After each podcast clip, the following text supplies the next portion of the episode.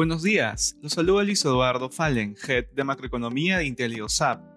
El día de hoy, viernes 30 de julio, los mercados alrededor del mundo presentan pérdidas debido a la publicación de resultados corporativos y ante el incremento de contagios por COVID-19 ante la variante Delta.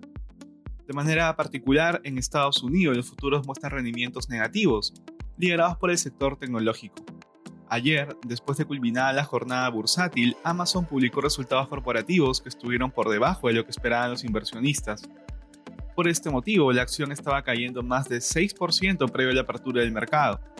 En cuanto a cifras económicas, se reportó que el consumo personal creció 1% en junio y el deflactor del consumo se ubicó en 3.5% en el mismo mes, ligeramente por debajo del estimado por los analistas.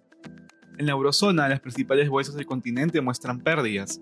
El incremento de los contagios ha causado que las compañías relacionadas al ocio y el turismo sean las que más caen durante la jornada de hoy, a pesar de los positivos reportes corporativos publicados durante el día. Según Refinitiv, el 67% de las empresas que han reportado utilidades lo han hecho por encima de lo esperado, porcentaje superior al típico 51%.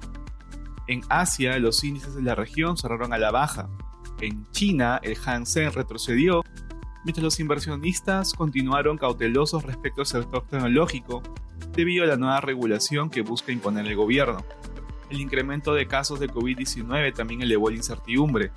Por otra parte, el Nikkei japonés tuvo significativos descensos luego de que el gobierno propusiera extender el estado de emergencia hasta el 31 de agosto debido al aumento de los contagios. Respecto a commodities, el precio del oro retrocede, en línea con la fortaleza del dólar durante la jornada. De otro lado, el precio del cobre avanza. Finalmente, el precio del petróleo se mantiene estable. Gracias por escucharnos si tuviera alguna consulta, no duden en contactarse con su asesor.